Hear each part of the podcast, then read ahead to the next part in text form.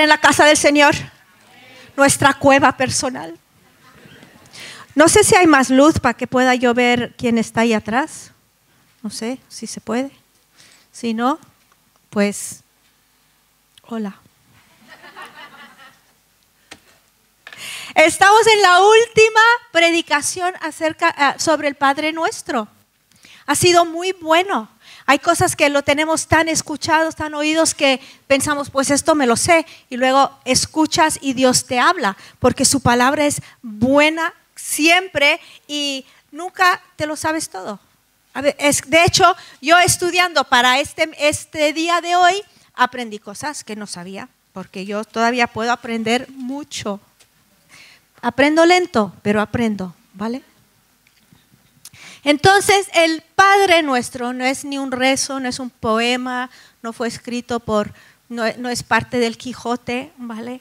No lo escribió Gandhi. Eh, fueron palabras de nuestro Señor Jesús. Los discípulos veían esa relación íntima que tenía él con Dios, veían que él iba a, orar durante eh, temprano por la mañana. Muchas gracias temprano por la mañana, él veía cómo los discípulos veían cómo Jesús oraba, veían esa comunión que él tenía con Dios, ese poder que salía de esa relación y dijeron, nosotros también queremos saber cómo orar. De hecho, Juan ha enseñado a sus discípulos a orar. Nosotros no somos menos, enséñanos a orar. Entonces Jesús les dijo, orad así. En Mateo 6, 9 al 13 dice, vosotros pues, Jesús hablando a sus discípulos, Orad de esta manera. Padre nuestro que estás en los cielos, santificado sea tu nombre. Venga tu reino, hágase tu voluntad, así en la tierra como en el cielo. Danos hoy el pan nuestro de cada día y perdónanos nuestras deudas, como también nosotros hemos perdonado a nuestros deudores. Y no nos metas en tentación, mas líbranos del mal, porque tuyo es el reino y el poder y la gloria para siempre jamás. Amén. Entonces, cuando nosotros oramos el Padre nuestro, nos estamos alineando con lo que ya ha sido prometido. Traes tu vida en armonía con la voluntad revelada y expresada del Padre. Nunca te vas a equivocar en tus oraciones cuando oras con tu corazón el Padre nuestro. Y no nos metas en tentación, nos toca mas líbranos del mal, porque tuyo es el reino y el poder y la gloria por todos los siglos. Amén. Este versículo nos toca hoy, pero hicimos la primera parte la semana pasada. Y si no estuviste, yo te animo a que entres en nuestra página web, entra en nuestro canal de YouTube y escúchalo. No te lo pierdas, porque es importante y es liberador de verdad. No tenemos que ser esclavos del pecado. Podemos resistir la tentación y vivir en victoria. Jesús dijo, no nos metas en tentación, mas líbranos del mal. Hoy vamos a ver, líbranos del mal. Ahora, es la última petición en esta oración y es un poco dramática, ¿no? Líbranos del mal. La traducción correcta es líbranos del maligno. De hecho, yo estaba mirando todas las traducciones ahí en, en Bible Gateway, que te las ponen todas ahí también, y todas decían, líbranos del maligno, excepto Reina Valera y la Biblia de las Américas. Entonces, es, declara, y esta, esta predicación, o esta petición, mejor dicho, declara la condición real de nuestras vidas, que estamos en un mundo donde no solo existe el mal, sino que es un mal personal y que desea nuestra destrucción. Ahora, si nos estás visitando hoy, no te asustes, ¿vale? En Amistad Cristiana no predicamos sobre el diablo todos los domingos como en algunas, algunas iglesias. Algunas iglesias no saben si adoran a Dios o al enemigo. Siempre están hablando del diablo. Lo que el diablo hace y lo que el diablo quiere y lo que el diablo planea y lo que el diablo y el diablo. En Amistad Cristiana tú puedes venir aquí meses y meses y no escuchar ni una predicación acerca del diablo porque nosotros sabemos que cuando venimos a Jesús, el Espíritu Santo mora en nosotros y nosotros podemos resistirlo. Él, empieza a transformar nuestras vidas y no somos una iglesia que le echa la culpa a todo al diablo. Por ejemplo, hace dos mañanas Yo estaba leyendo mi Biblia por la mañana, tan bien, así en mi salón, y hago paz así, y se me cae toda la taza de café por todo el sofá, por el suelo. Gracias a Dios los libros no. Ahora, yo no até al diablo. Mira el diablo. Yo leyendo la Biblia y él me tira el café. Algunas personas viven así, tan, ay, preocupados que todo lo que pasa les pasa. No, yo puse mi café donde no lo debería. De hecho, cuando lo puse dije, Rebeca, no pongas ahí el café. ¿Ves? Pero no resistí la tentación. y la puse de todas formas. Pero son cosas que la vida, me explico, no, te, no pongas el enfoque ahí, pero sí cuando cuando toca, toca y lo tenemos que tratar. Y aquí está, aquí en lo que nos toca hoy. Hoy nos toca. cuando oramos, líbranos del maligno, nos ponemos en el lugar de dependencia en que Dios es el que nos libera, Él es el que nos rescata de la fuerza que intenta destruirnos. Nuestras vidas han sido formadas por la cultura en la que vivimos y el hecho de que hay un maligno, pues la gente yo qué sé, eso suena a la Edad Media, ¿no? Un poco exagerada. Ahora, las culturas primitivas, por llamarlos de alguna forma, en otros países, no tienen ningún problema con creer en el diablo, en el maligno y la maldad, porque están rodeados del caos, de, manifestaciones de demonios también, ¿no? Pero nosotros aquí en el mundo occidente, donde el, el enemigo ya estamos medio, ya estamos dormidos, no nos tiene que asustar de nada, Ah, ¿no? vivimos aquí en, este mundo, a veces no creemos y no sabemos lo que está pasando a nuestro alrededor. Y preferimos orar por un poquito de ayuda con nuestros problemas o con nuestra debilidad de carácter y poquito de ayuda con nuestra autoestima. Y el librarnos del maligno nos parece drástico decimos, bueno, no es para tanto, ¿no? Pero nuestro amo y Señor Jesús nos enseñó a orar así. El mismo Jesús dijo, ora así, líbranos del mal. Y el mismo Jesús vino para librar, liberarnos. Cuando pedimos su liberación, no estamos pidiendo un poquito de modificación de nuestro comportamiento, ni que nos sentamos, sentamos, sentimos, sentamos mejor, sintamos mejor, acerca de nuestra situación, ¿no? Estamos pidiendo que nos rescate, que nos rescate del poder del mal, que nos rescate de, la destrucción. La palabra librar, librarnos o líbranos tiene, tiene esa connotación de, de sacarnos rápidamente del peligro, de la muerte, de la destrucción. Entonces, la primera cosa que tenemos que enfrentar en esta oración es que el mal existe, existe. El Padre nuestro reconoce la realidad del mal y que hay una fuerza que se opone a Dios que obra en forma opuesta a Dios. Dios trae paz, la maldad, el, maligno trae desorden, trae, destruye la paz. Dios es la esencia del amor, el mal es la esencia del odio. Dios creó la vida, el mal busca la muerte. Hasta dice en Romanos 8:22 que no hay ninguna parte de la vida que no ha sido afectado por el mal. La creación dice que la creación entera gime buscando liberación. Y la fuerza del mal es personal. Jesús le dio nombre al mal. Aunque nos hemos aprendido el Padre nuestro, ah, hemos aprendido aquí que el Padre nuestro realmente es líbranos del maligno, la traducción es maligno, en que Jesús reconoce que, es una, que tiene una fuente personal. Él habla, y Jesús hablaba mucho del adversario como alguien personal. Y hay solo, ah, voy a dar un par de ejemplos que son muchos. Juan 17, 15 dice eh, Jesús hablando con su Padre Celestial, no te ruego que los saques del mundo, sino que los guardes del maligno. En Mateo 13, 38, y el, y el campo es el mundo, y la buena semilla, semilla son los hijos del reino, y la cizaña son los hijos del maligno. Juan 8, 44.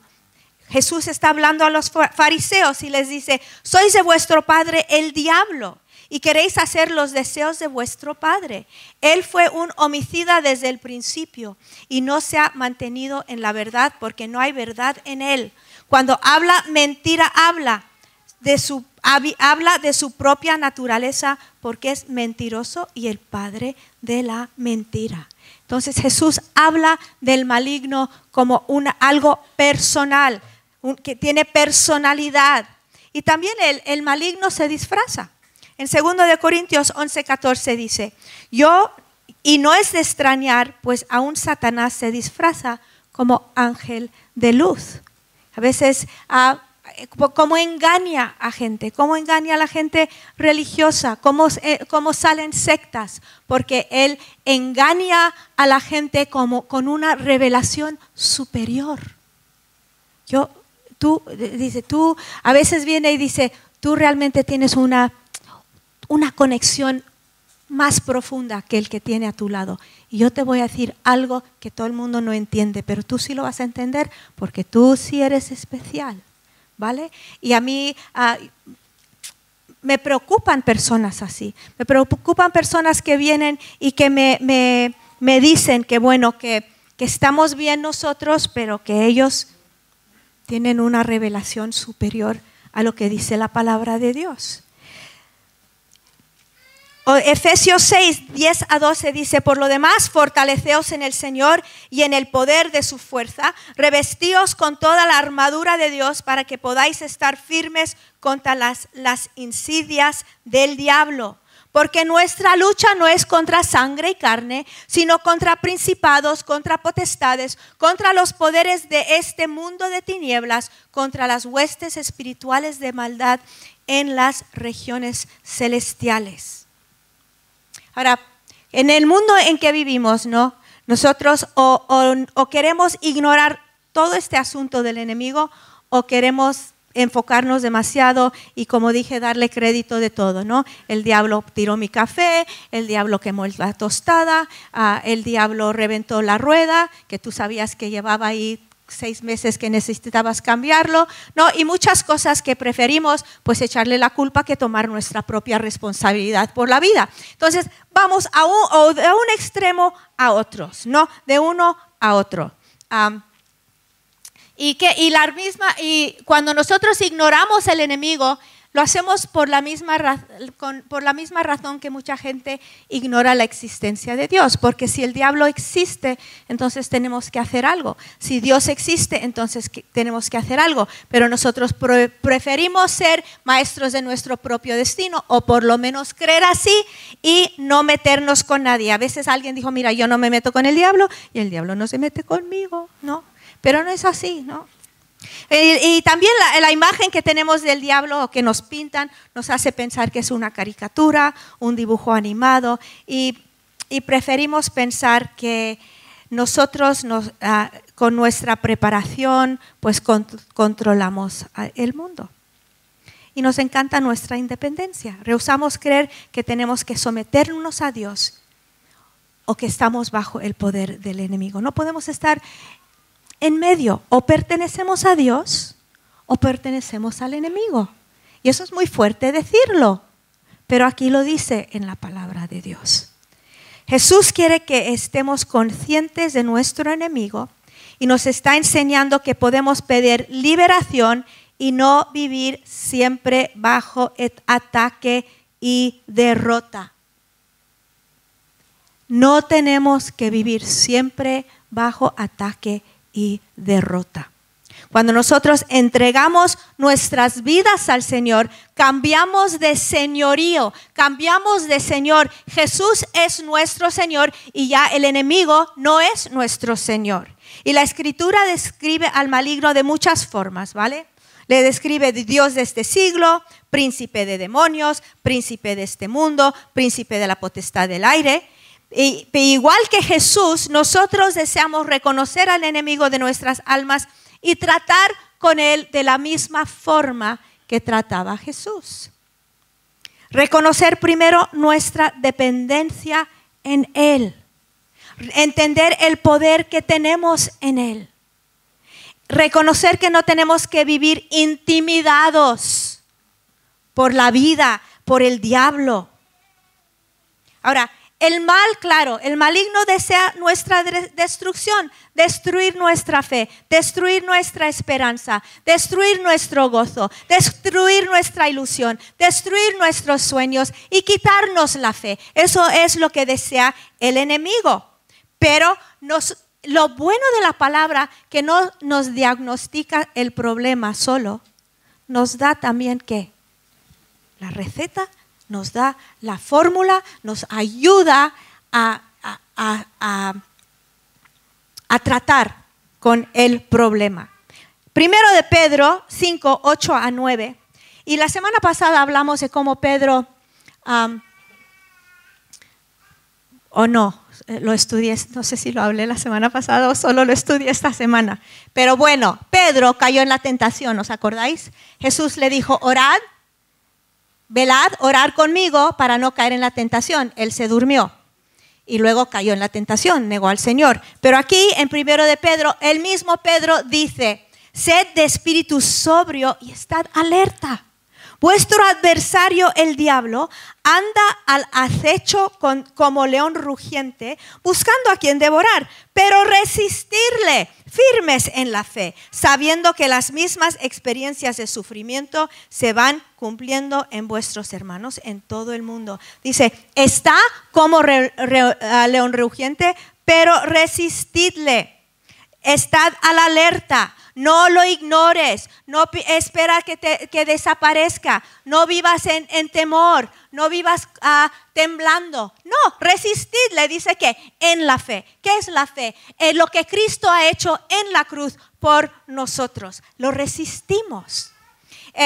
un erudito del Nuevo Testamento que se llama uh, Wright describe reacciones habituales ah, para con el enemigo, ¿no? En el mundo en que nosotros vivimos. Es fingir que el mal no existe y si ocurren cosas malas, pues decimos, bueno, pues todo, a todo el mundo le ocurren, ocurren cosas malas. Necesitamos aguantar un poco más y esforzarnos, ¿no? Para vencer vencer estos en nuestro propio esfuerzo. La segunda opción que ya hablé es sentirte tan abrumado por el mal que vemos su actividad en todas partes y nos obsesionamos. Cuando te das cuenta del poder ah, que, que sí existe el mal, pues tienes miedo, te retraes, prefieres no pensarlo. Esa es otra reacción. Otra también es pensar que, bueno, yo soy tan bueno, yo soy tan justo, yo soy tan, tan guay que... Ah, que aunque haya maldad por, aquí, a mí no, no me va a tocar, ¿no? Y mi buena conducta, por mi buena conducta, el enemigo no puede meterse conmigo. Ahora, ninguna de estas reacciones son las que tuvo Jesús al enfrentarse con el enemigo y no son las que enseñó a sus seguidores tampoco.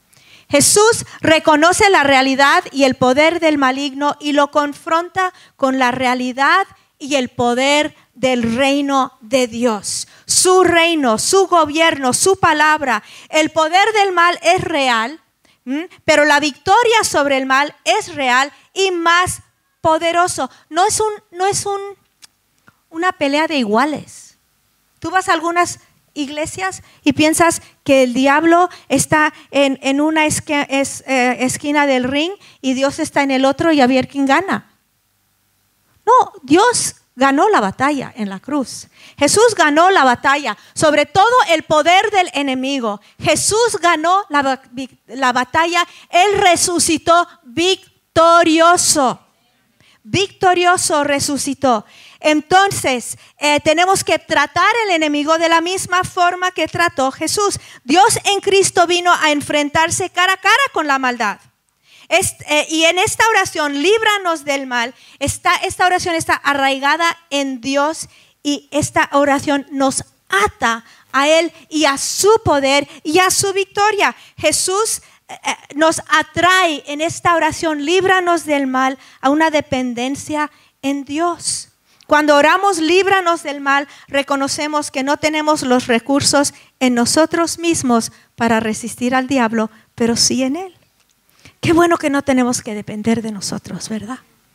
¿Verdad que no tenemos que ni depender de nuestro esfuerzo, ni depender de nuestra sabiduría, ni, ni, depender de nuestra espiritualidad, pero podemos depender de Él?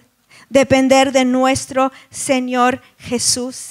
Y nos dirige esta oración al poder de Dios, al poder de la cruz. Nosotros tenemos acceso a Dios, por eso podemos decir, líbranos del mal. Líbranos del maligno. Jesús venció al maligno y su autoridad sobre el diablo en lo que y, y es lo que nos da a nosotros autoridad.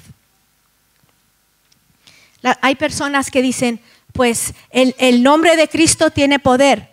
El nombre de Cristo tiene poder en la boca de alguien que le conoce. No es un amuleto en el nombre de Jesús. No, en el nombre de los que le conocen, en el nombre de los que andan con Él, en el nombre de los que tienen comunión con Él, en el nombre, en, en la boca de los que le obedecen, de los que se someten a Él. ¿Qué es esa palabra que dice resistid? Ah, someteos a Dios, resistid al diablo y Él huye. Hay personas que intentan resistir al diablo sin someterse a Dios y les va muy mal. Es difícil, es imposible. Imposible resistir al diablo sin someterte a Dios. Entonces, Él nos da esa autoridad. Primero de Juan 3.8 dice, el que practica el pecado es del diablo, uy, porque el diablo ha pecado desde el principio. El Hijo de Dios se manifestó con este propósito para destruir las obras del diablo. ¿Con qué propósito? Para destruir las obras del del diablo. Algunas personas piensan que Jesús se manifestó para hacerte feliz y contento, para destruir las obras del diablo. Es por eso se manifestó Jesús y Él los dio a nosotros esa autoridad. En Hebreos 2, 14 a 15 dice, así que por cuanto los hijos participan de carne y sangre, él igual participó también de lo mismo, para anular mediante la muerte el poder de aquel que tenía el poder de la muerte, es decir, el diablo y librar a los que por el temor a la muerte estaban sujetos a esclavitud durante toda la vida. En, la muerte de Jesús hemos sido perdonados y hemos sido librados del poder del pecado. Y en su resurrección tenemos el poder de esa vida nueva en nosotros, esa vida eterna que ya ha comenzado ahora y el poder ah, de la muerte ha sido vencido por Jesús.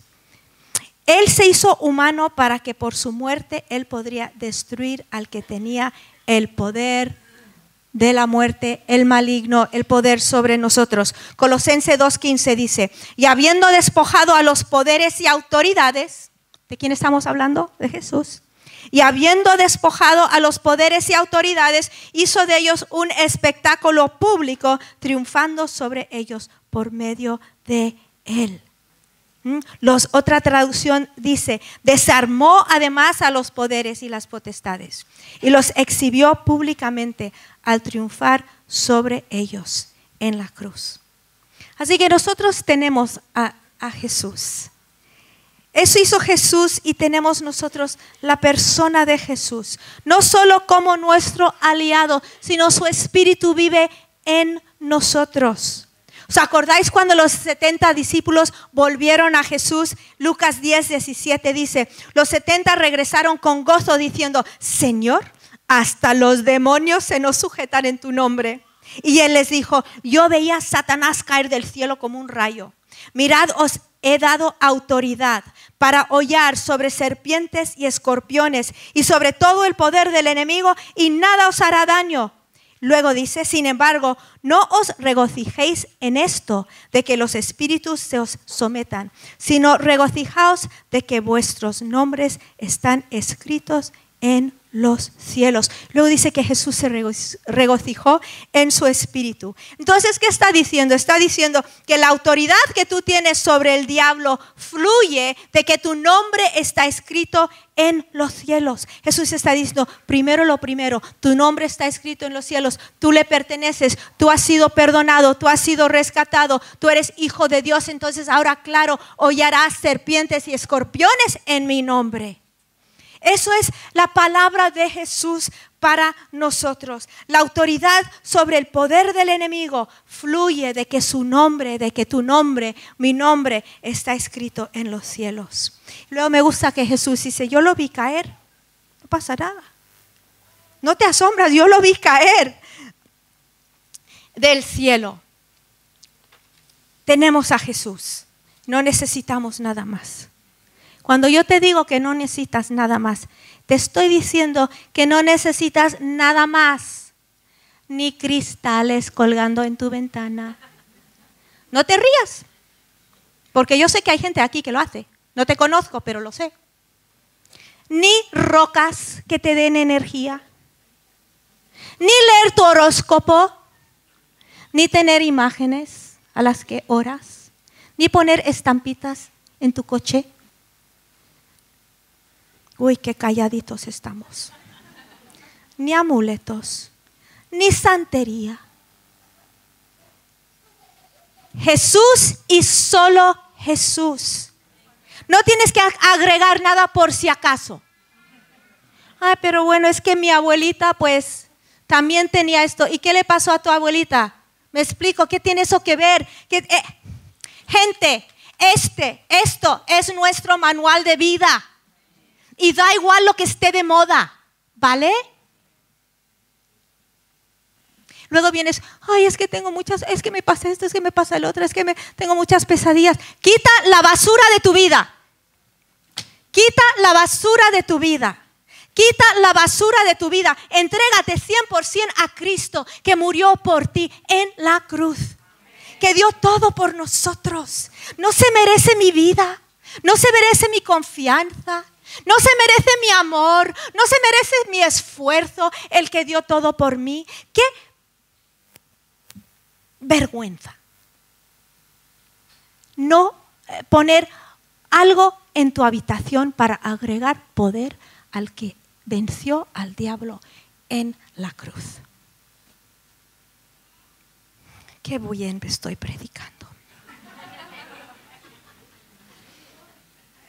Mayor es el que está en nosotros que el que está en el mundo.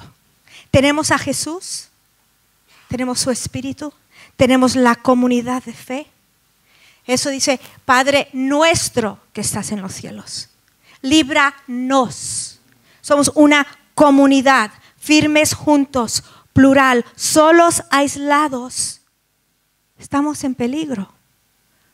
¿Sabes? Estos, estos uh, vídeos, estos de vídeos de YouTube que van rotando cada seis meses en, en, Facebook, alguien te lo manda y luego alguien te lo manda y ya dices, esto ya lo vi hace mucho, pero me lo mandaron. Ese de ese león rodeado de, de hienas, ¿no? Así se dice jainas en español, sí, hienas, ¿no? Rodeado. Un león, un león. Pues se lo iban a comer, porque eran muchos. Hasta que aparece su hermanito león. Luego todos dijeron, bueno, con uno podíamos, pero con dos no. Por eso la palabra dice, cuando dos se pongan de acuerdo. Cuando dos se pongan de acuerdo en mi nombre. Cuando dos se, pongan, se ponen de acuerdo en mi nombre. No tienes que estar solo no tienes que estar sola, tienes la comunidad de fe para que podamos ponernos en acuerdo, ponernos en acuerdo contigo, nos ponemos de acuerdo. Dos se ponen de acuerdo. Solos, aislados, no podemos, pero juntos sabemos quién somos en Él. Entonces, si no nos metas en tentación, líbranos del mal. En la tentación declara nuestra necesidad. No, Señor, yo soy una persona necesitada y te necesito. Líbranos del maligno. declara nuestra confianza en el poder de Dios. En el poder de Dios. Si tú estás aquí en esta mañana y tú te sientes súper atacado siempre, Jesús está aquí. Y mayor es el que está en ti si tú le conoces. No tienes que vivir atacado siempre por cosas. Puedes ponerte de pie, puedes resistirle en el nombre de Jesús. Puedes caminar en esa fe que Él te da y puedes vivir una vida victoriosa No estoy diciendo una vida sin problemas, estoy diciendo una vida victoriosa. Eso da igual lo que te está pasando. Puedes vivir en victoria, da igual lo que te pasa. No es vivir una vida sin problemas, es vivir una vida en victoria. Y eso es lo que Jesús nos ofrece en su, su muerte y su resurrección. Una vida victoriosa. Pero si tú no le conoces hoy, si tú entraste con la carga de tu pecado y tú entraste abrumado con la vida en general, Jesús te llama. Te dice, yo me di por ti. Deja de, intentar ser el maestro de tu vida, de tu destino. Suelta las riendas. Dice, Señor, yo soy un pecador. Yo necesito un salvador, por favor. Sálvame. Y él dijo, claro. Obvio. Te ofrezco mi vida. Te ofrezco quien soy. Te ofrezco mi muerte, mi resurrección. Te ofrezco mi perdón. Vamos a ponernos de pie. Y vamos a orar el Padre nuestro. Lo vamos a poner en la pantalla. Yo creo que casi todo el mundo se lo sabe, pero si no lo sabes. Y ahora, es tan conocido que lo puedes decir sin pensar, pero no lo vamos a orar sin pensar.